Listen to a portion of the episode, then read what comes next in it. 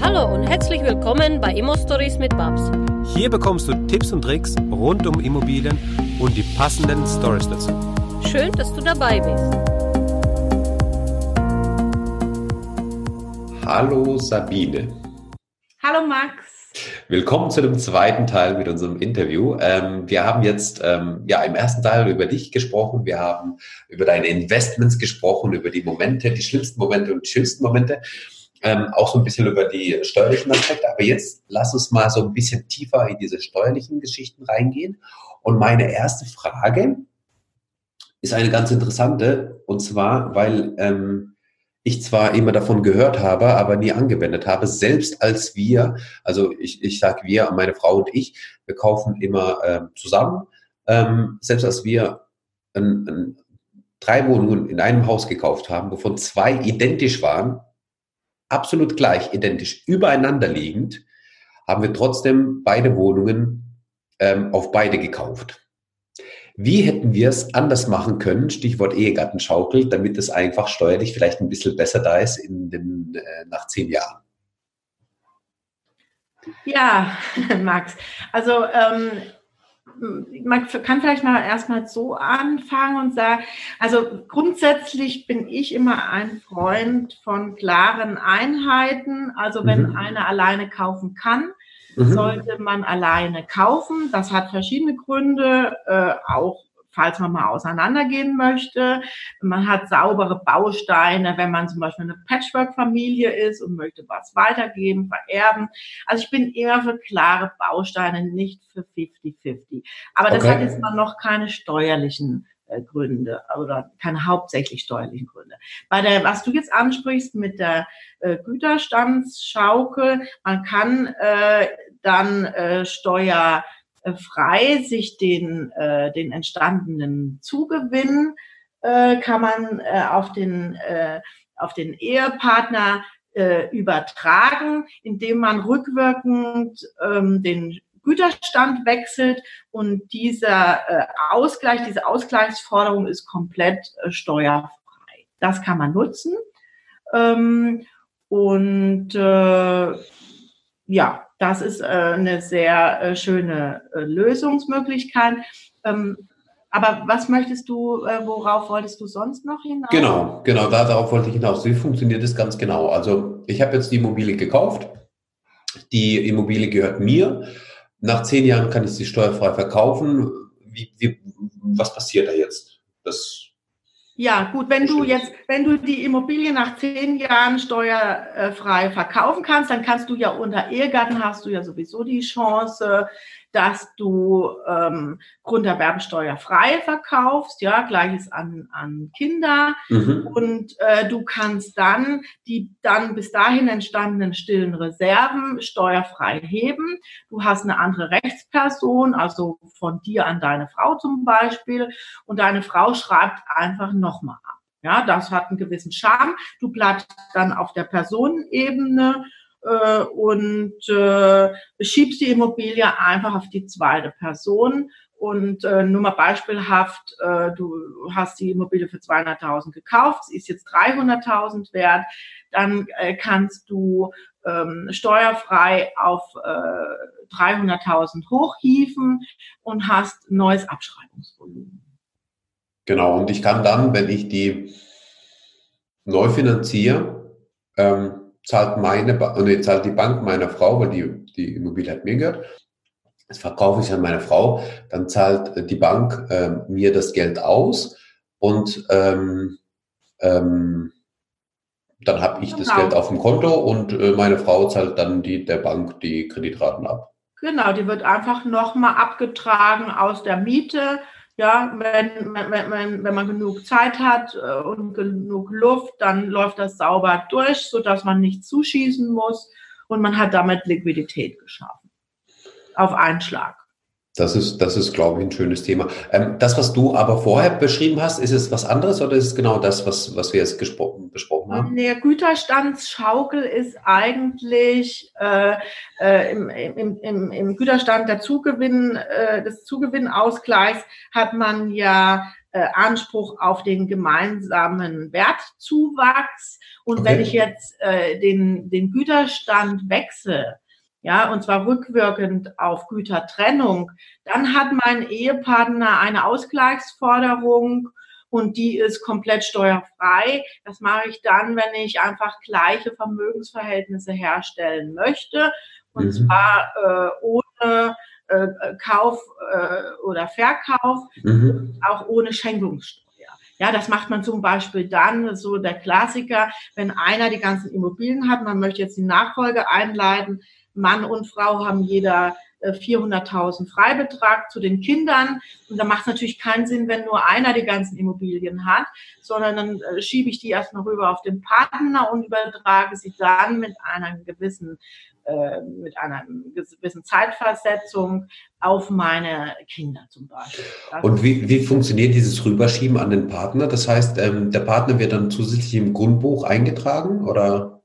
Er muss nicht in, äh, zwingend ins Grundbuch, weil okay. diese, diese Ausgleichsforderung ist ja eine Forderung in Geld, ja, mhm. und die wird äh, errechnet und das kann ich dann natürlich auch äh, durch Darlehen zwischen den Ehepartnern lösen. Ich muss ah, okay.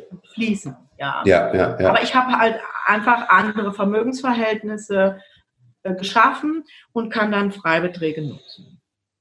Okay, also sehr gut. Also wieder, wieder was gelernt, sehr, sehr schön. Und gibt es nochmal irgendwie was zu beachten, wenn ich jetzt zum Beispiel, ähm, das hast du ja gesagt, okay, du bist ein Freund davon, ähm, das eine gehört dem einen Partner, das andere gehört dem anderen Partner, also keine 50-50 zu machen. Wenn ich aber jetzt ähm, den Fall habe, dass ich, also mir gehört das Objekt, aber finanziert wird es über beide, ähm, gibt es da steuerlich was zu beachten?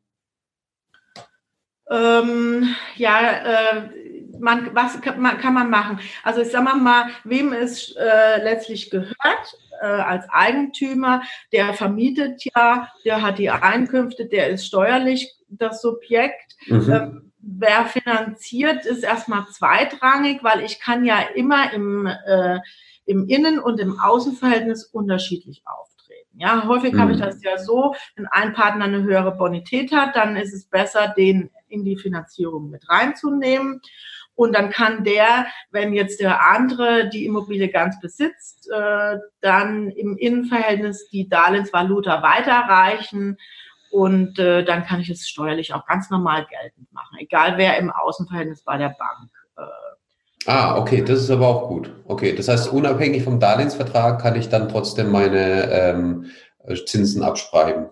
Genau, ja. Mhm. Das war mein erster Fall, wo meine Schwester nur das Geld bekommen hat und im Innenverhältnis hat sie mir das weitergereicht, 50-50 und dann haben wir so finanziert. Brauche ich da einen zusätzlichen Nachweis fürs Finanzamt oder akzeptieren das? Kennen die das? Machen die das einfach? Du machst einfach einen Darlehensvertrag ja. und die Darlehensvaluta wird eins zu eins weitergereicht, weil es ist ein Thema der Bonität. Ja, das hat jetzt mhm. noch nichts steuerlich irgendwie Spannendes, sondern das, der Auslöser ist äh, schlicht und ergreifend die, die Bonität nach außen und äh, dann äh, reichst du es weiter. Du kannst natürlich auch mit einem kleinen Zinsaufschlag, äh, Bearbeitungsgebühr oder was weiß ich, ähm, weil es äh, Risiko, also was könnte Aufschlag rechtfertigen, Risiko oder Bearbeitungsgebühr? Mhm. Risiko äh, hast du dann nicht, wenn die Immobilie ja als Sicherheit dient. Ja? ja, du hast immer dann mehr Risiko, wenn du persönlich auch noch in die persönliche Haftung gehst, persönliche Bürgschaften ab.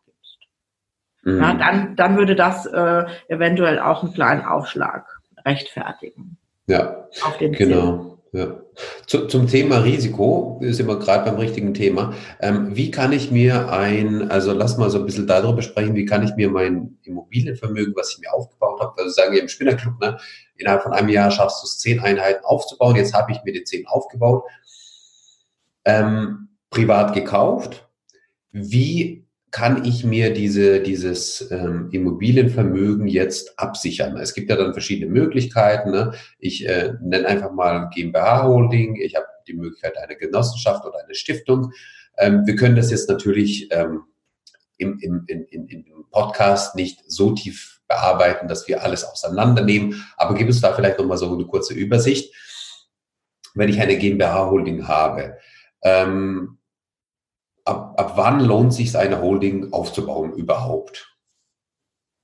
Ja, also eine äh, Holding äh, lohnt sich aus meiner Sicht sehr früh.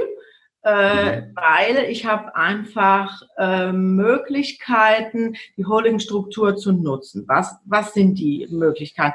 Ich kann zum Beispiel, wenn ich äh, Risikogeschäft mache, in der, äh, in der, in einer Projektgesellschaft zum Beispiel, äh, kann ich Risiken von der Holding-Mutter abschneiden. Ich kann äh, Gewinne nach oben schieben und zwar steuerbegünstigt und mhm. habe die aus der Risikosphäre. Das ist mal der erste Grund. Wenn ich mhm. ähm, ähm, wenn ich äh, Immobilien in einer zum Beispiel äh, GmbH sammle, habe ich die, die Chance und die Möglichkeit, die gesamte GmbH zu verkaufen. Mhm. dann kostet mich das Ganze nur fünf Prozent, ist die Bemessungsgrundlage.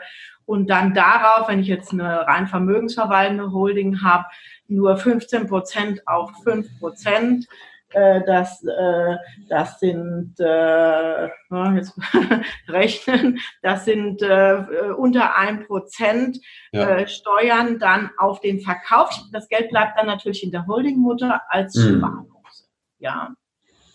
Und, und du hast gesagt, ähm, die also lohnt sich schon sehr früh. Was heißt sehr früh? Also gibt es da irgendwie einen Immobilienwert oder ist es die monatliche Kaltmiete, die, die, die ich da ansetzen kann? Also wie, wie würdest du es festmachen? Wann würdest du das irgendwie äh, machen wollen? Ja, äh, ich muss natürlich die, man muss natürlich die laufenden Kosten im Auge behalten. Ja, ähm, ich muss überlegen, äh, brauche ich eine, eine richtige GmbH mit 25.000 Stammkapital, wovon ich ja nur 12,5 einzahlen muss oder reicht hm. mir eine UG? Meistens reicht eine UG, die kann ich ja schon viel kleiner, zum Beispiel mit 100 Euro gründen. Mhm. Äh, da setze ich erstmal an, dann soll für die Holding-Mutter, da muss man halt eine Pauschale vereinbaren, dass das nicht so teuer wird, aber die macht auch nicht viel. Das darf also auch äh, beim Steuerberater nicht zu viel kosten. Und, äh, und die Untergesellschaft ist im Grunde ganz normal, ganz normale, sind ganz normale Kosten. Ich sage mal, eine GmbH-Bilanz je nachdem, wie viel die macht, äh, kostet 3000 Euro im Jahr. Da muss ich mir einfach ausrechnen, lohnt sich das für mhm. mein erstes Investment und was habe ich vor allen Dingen noch vor? Wenn ich natürlich vorhabe, noch mehr aufzubauen, lohnt es sich schon in diese ähm, in diese höherwertigen Strukturen reinzugehen, wo ich einfach flexibler bin. Und Holding ist ja auch nicht nur möglich im Bereich der GmbH, sondern es gibt ja auch äh, die Genossenschaftslösung. Und äh, da war ich selbst sehr überrascht, äh, als ich mich mit dem Thema jetzt näher beschäftigt habe. Selbst eine Familienstiftung ist schon für kleinere Vermögen durchaus interessant. Jede, jede Rechtsform hat wirklich ihre Highlights. Hm. Wo würdest du, also wo würdest du jetzt das Highlight bei der, bei der Holding GmbH ähm, sehen? Und ähm, kannst du es vielleicht nochmal trotzdem an irgendeinem Wert festmachen? Also ab einem äh, Verkehrswert von einer Million oder sind es schon 500.000 oder sind es erst ab 10 Millionen lohnt sich eine Holding im Endeffekt? Oder ja, würde ich, würde ich, würdest du eine empfehlen? Ja, also äh, ich, ich, ich würde es jetzt nicht an einem Wert wirklich festmachen. Ich würde es wirklich okay. daran festmachen, wo willst du hin? Ja, und Ganz spannend ist, wenn du Immobilien außerhalb der zehn Jahres Spekulationsfrist hast, verkaufst die an deine GmbH, mhm. ja, dann kannst du, äh, dann kannst du diese stillen Reserven aufdecken und du kannst dir einen Darlehensanspruch gegenüber deiner eigenen GmbH generieren. Nimm mal an, dein Beispiel 500.000 äh, sind äh, außer Spekulationsfrist. Ich verkaufe die an meine GmbH mhm. und äh, habe dann eine Forderung von 500.000. Diese Forderung ist komplett steuerfrei, wenn ich sie mir als Rente auszahle. Ja, das lohnt sich auf jeden Fall. Und äh, wenn ich dann äh, äh, später die äh, die Immobilie gar nicht mehr möchte oder nehmen wir mal an, ich habe dort äh, mehrere Einzimmerwohnungen, das wird mir zu stressig, das Ganze zu verwalten, dann kann ich auch die ganze GmbH später verkaufen mhm. und steuerfrei das oben in der Holdingmutter sammeln. Also das sind so Riesenvorteile. Ähm, mhm. da sind natürlich Gründungskosten völlig irrelevant. Klar. Ja? muss halt Ähm, wirklich gucken, wo will ich hin, wie groß will ich werden, was möchte ich machen.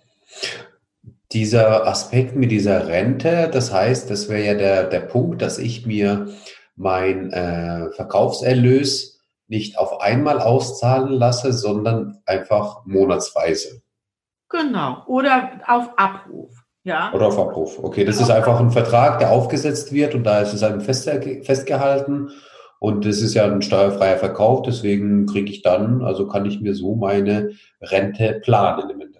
Ist, ja, das liegt nicht nur an dem steuerfreien Verkauf. Zum einen ist der Verkauf steuerfrei und da kannst du deinen Wert, nehmen wir mal, du hast für 300 gekauft und das ist 500 wert, hiefst du den Wert einmalig hoch, hebst die stillen Reserven, komplett steuerfrei. Normal würdest du ja die Differenz versteuern ähm, Mhm. zwischen 300 und 500 und äh, dann drückst du in der GmbH Nehmen wir mal, an, du hast Spitzensteuersatz, den Steuersatz, weil du bist vermögensverwaltend in der GmbH, auf 15 Prozent. Das heißt, du sparst Mhm. 30 Prozent Steuern.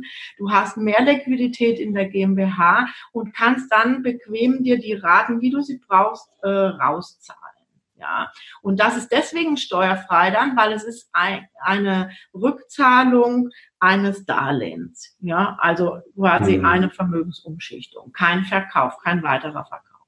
Ah, das ist echt sehr spannend. Das ist echt, ähm, also da, da ergeben sich auf einmal solche neuen ähm, ja, Ideen, Auffassungen, wie man da, äh, da kann man, da kann man kreativ werden, oder? Ja, und, da, und, und wie gesagt, dann ist wirklich irrelevant, ob ich da eine UG noch oben drüber setze zur Sicherheit, falls ich dann mal raus möchte aus dem Investment, ja, falls Mhm. ich doch mal äh, ähm, äh, andere Gesellschaften drunter setzen will, die vielleicht Risikogeschäft machen. Ähm, also das lohnt sich aus meiner Sicht sehr früh. Okay. Und, und was ist mit der Genossenschaft oder der Stiftung? Wie sie mal, also kann, kannst du da uns vielleicht mal so ganz groben ähm, Vergleich geben, Genossenschaft versus äh, Stiftung? Ja, also vielleicht machen wir mal das die, alle drei kurz. Also Ja, gerne. Vermögensverwaltende GmbH. Mhm. Ja, die hat äh, den Vorteil, dass nur 15 Prozent Steuern anfallen, wenn sie vermögensverwaltend tätig si- äh, ist. Äh, dort habe ich allerdings ähm, ein bisschen das Risiko, wenn ich dort äh, gewerbliche Dinge mache, dass ich eine Abfärbung, sogenannte Abfärbung haben kann. Das heißt, dann wird mir alles gewerblich und dann äh, rutscht mein Steuersatz von 15 auf 30 Prozent. Wenn, wenn ich jetzt die, die Stiftung mal rausgreife, die Familienstiftung, äh, dann kann die alle Einkunftsarten haben. Das heißt, dort wird sauber getrennt, was macht sie gerade, etwas Gewerbliches, macht sie eine Photovoltaikanlage, Mhm. macht sie Vermögensverwaltung und alles bleibt so, wie es ist nach der Einkunftsart. Also ich habe keine Abfärbung. Mhm. Ähm, mal zum Unterschied, bei der, äh, bei der GmbH habe ich ja Gesellschafter, bei der Stiftung habe ich äh, sogenannte Destinatäre, das sind die Begünstigten. Okay. Und dort habe ich eine völlige Trennung zwischen der Person und dem Vermögen der Stiftung. Also das Vermögen ist verselbstständigt, das gehört sich selbst. Äh, Das geht dann in Richtung äh, Risiko, äh, Insolvenz, kein Zugriff mehr auf das Vermögen. Äh, Das kann dort sehr spannend sein. Also die Stiftung hat äh, wirklich sehr weitreichende Vorteile. Aber was ich das überhaupt das Spannendste fand jetzt im Vergleich zur vermögensverwaltenden GmbH ist, Mhm. dass die Stiftung äh, kombiniert so ein bisschen die Vorteile der Privatpersonen nach zehn Jahren steuerfrei verkaufen Okay. und äh, der vermögensverwaltenden GmbH nur 15 Prozent Steuersatz statt Spitzensteuer. Und zwar äh, hat die Stiftung auch 15 Prozent laufende Steuern und die Stiftung kann nach zehn Jahren Immobilien steuerfrei verkaufen. Und das ist natürlich sehr, sehr, sehr, sehr schlagkräftig, wenn ich umschichten möchte, wenn ich weiteres Vermögen aufbauen. äh, Und vielleicht nochmal ganz, ganz Ja. kurz, ähm, wa warum ist es schon auch für kleinere Vermögen äh, relevant? Also früher habe ich immer gedacht, eine Million aufwärts, äh, Ja. sowieso für viele nicht relevant, eher Richtung 10 Millionen.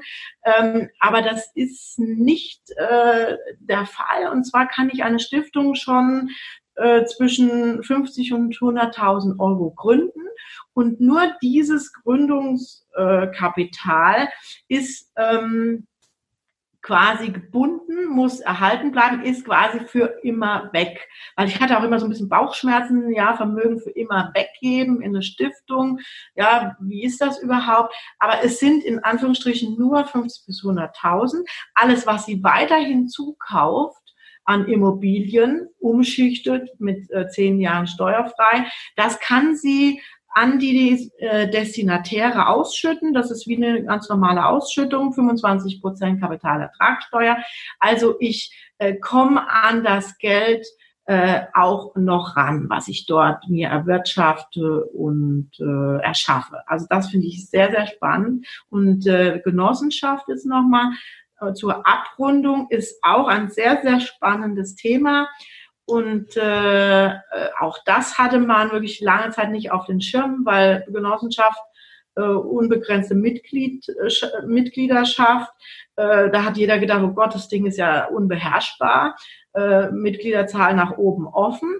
Aber seit 2006 äh, kann man eine äh, kleine Genossenschaft mit drei Mitgliedern gründen.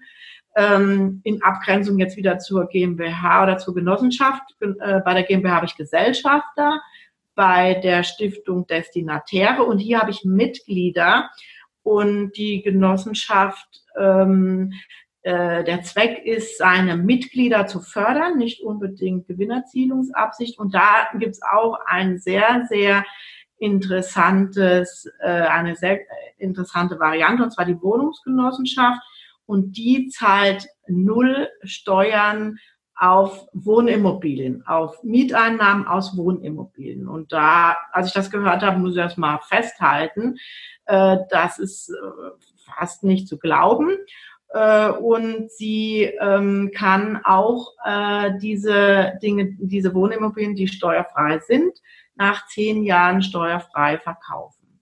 Und äh, mhm. der weitere Charme der äh, Wohnungsgenossenschaft ist, dass, ähm, dass ich äh, die Mitglieder fördern kann. Ich kann, äh, es gibt dann eine, eine 90-10-Regelung.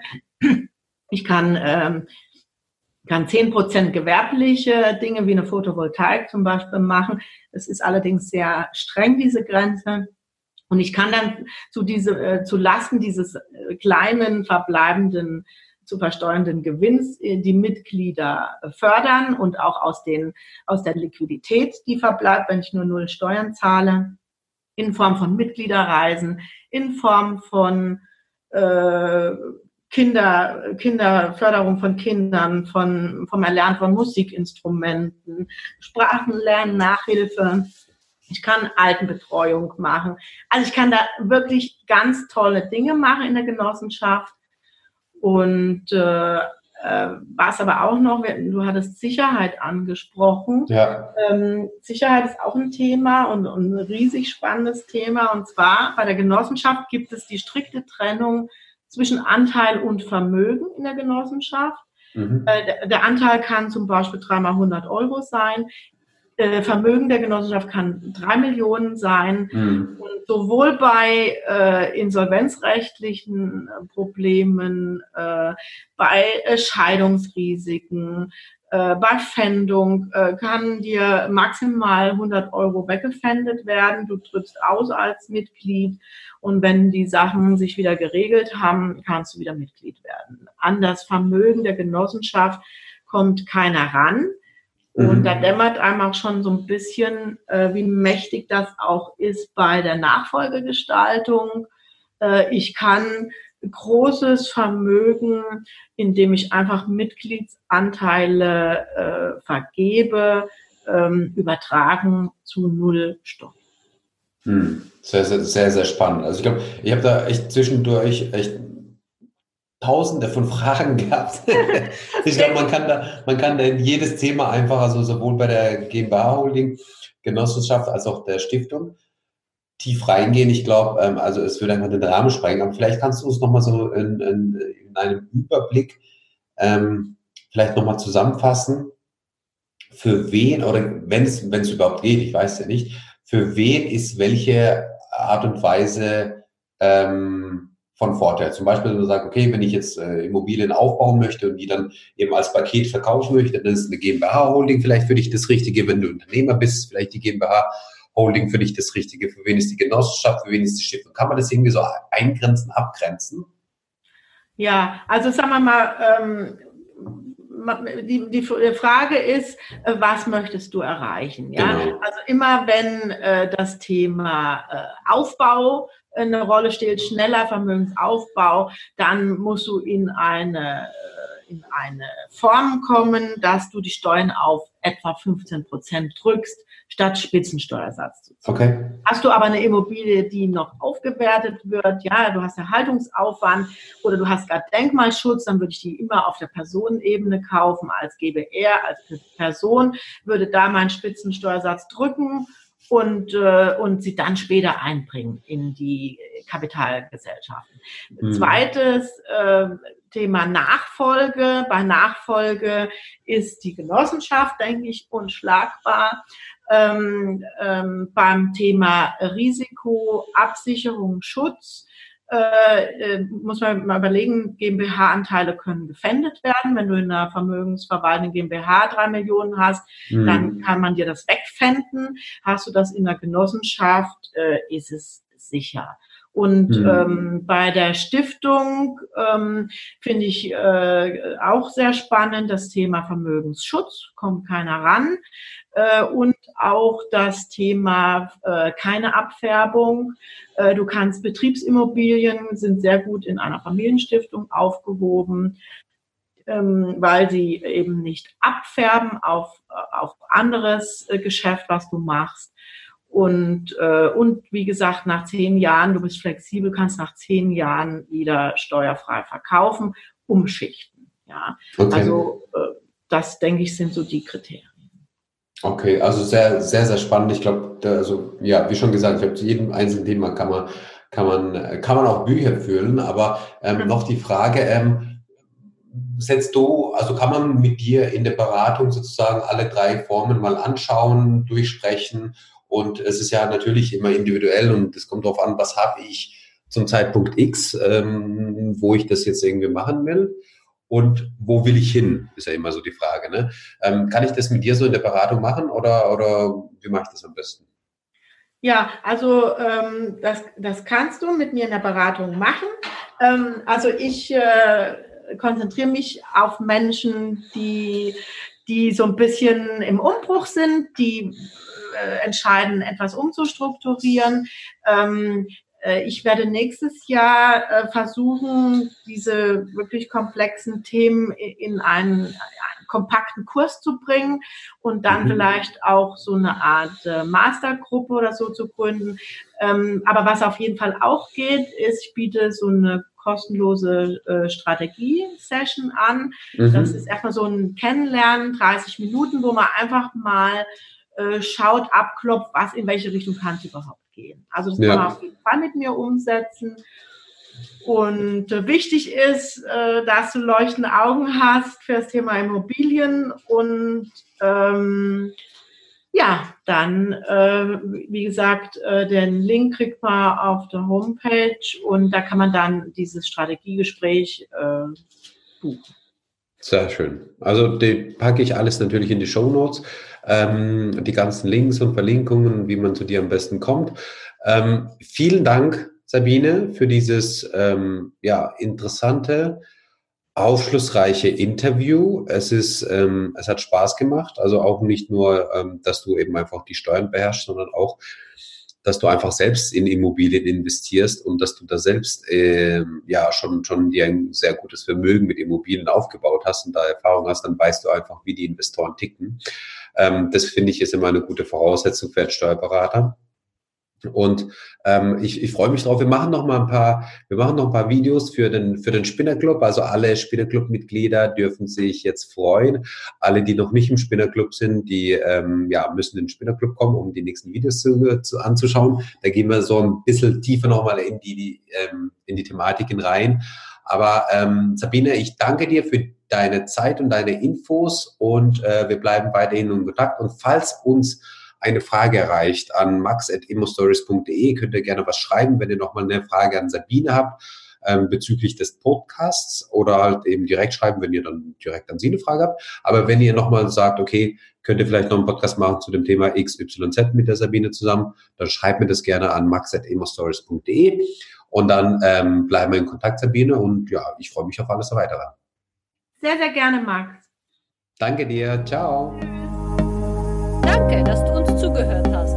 Wenn du eine Frage hast, dann schreib diese gerne mit einer Bewertung bei iTunes. Diese werden wir dann auch vorlesen. Wir danken dir und hören uns dann beim nächsten Mal.